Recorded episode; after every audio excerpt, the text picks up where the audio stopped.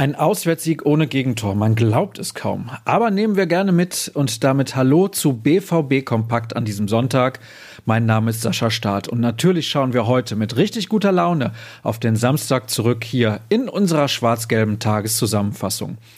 Wie ich gerade schon sagte, Borussia Dortmund ist mit drei Punkten im Gepäck nach Hause gefahren und kassierte selbst keinen Treffer. Ein perfekter Nachmittag also. Dann Axel Sagadou und natürlich Erling Haaland ließen die Favre Elf jubeln und sorgten für einen ganz wichtigen Erfolg an der Weser.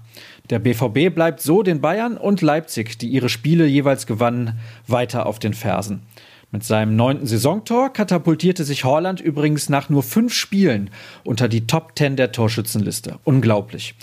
Was gaben die Beteiligten so zu Protokoll? Axel Witzel meinte, dass die gesamte Woche top gewesen sei. Alle hätten hart gearbeitet, von hinten bis vorne. Er hoffe, dass es so weitergeht. Michael Zorg sagte, wir sind schwer in die Gänge gekommen. Das kommt nach Europapokalspielen manchmal vor. Vor allem zu Beginn hatten wir Schwierigkeiten. Hinterher haben wir die Partie sehr souverän zu Ende gespielt und kaum eine Chance zugelassen. Leider keinen Sieg, sondern erneut einen Unentschieden gab es auswärts für die Amateure, trotz Verstärkung durch die Profis in Person von Matteo Morey und Tobias Raschel. 2 zu 2 hieß es am Ende beim VfB Homberg. Beide Treffer gingen auf das Konto von Thailand Duman.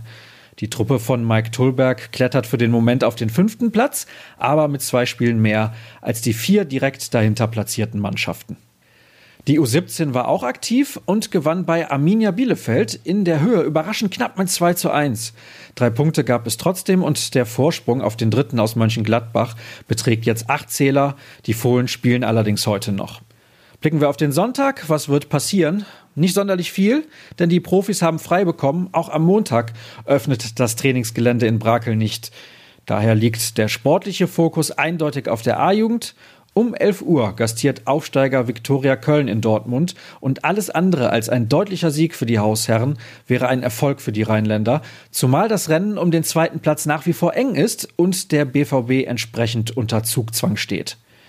Die Kollegen aus der Redaktion versorgen euch noch mit ein paar Nachrichten zum Spiel in Bremen. Der Krampe schaut bei dann Axel Sagadou genauer hin, denn der Franzose war mehr als nur Schütze des wichtigen Führungstreffers.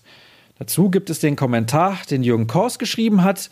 Er ist der Meinung, dass der BVB trotz der ganzen Jungspunde langsam erwachsen wird. Und damit ist auch diese Ausgabe schon wieder vorbei, zumindest fast. Es gibt noch die üblichen Hinweise. Schaut auf jeden Fall bei ruhrnachrichten.de vorbei und auch bei Twitter. Den Handle rnbvb könnt ihr euch sicher merken. Sascha Start hoffentlich auch. Das war's. Wir hören uns morgen wieder. Macht's gut. Habt noch einen erholsamen Sonntag. Tschüss.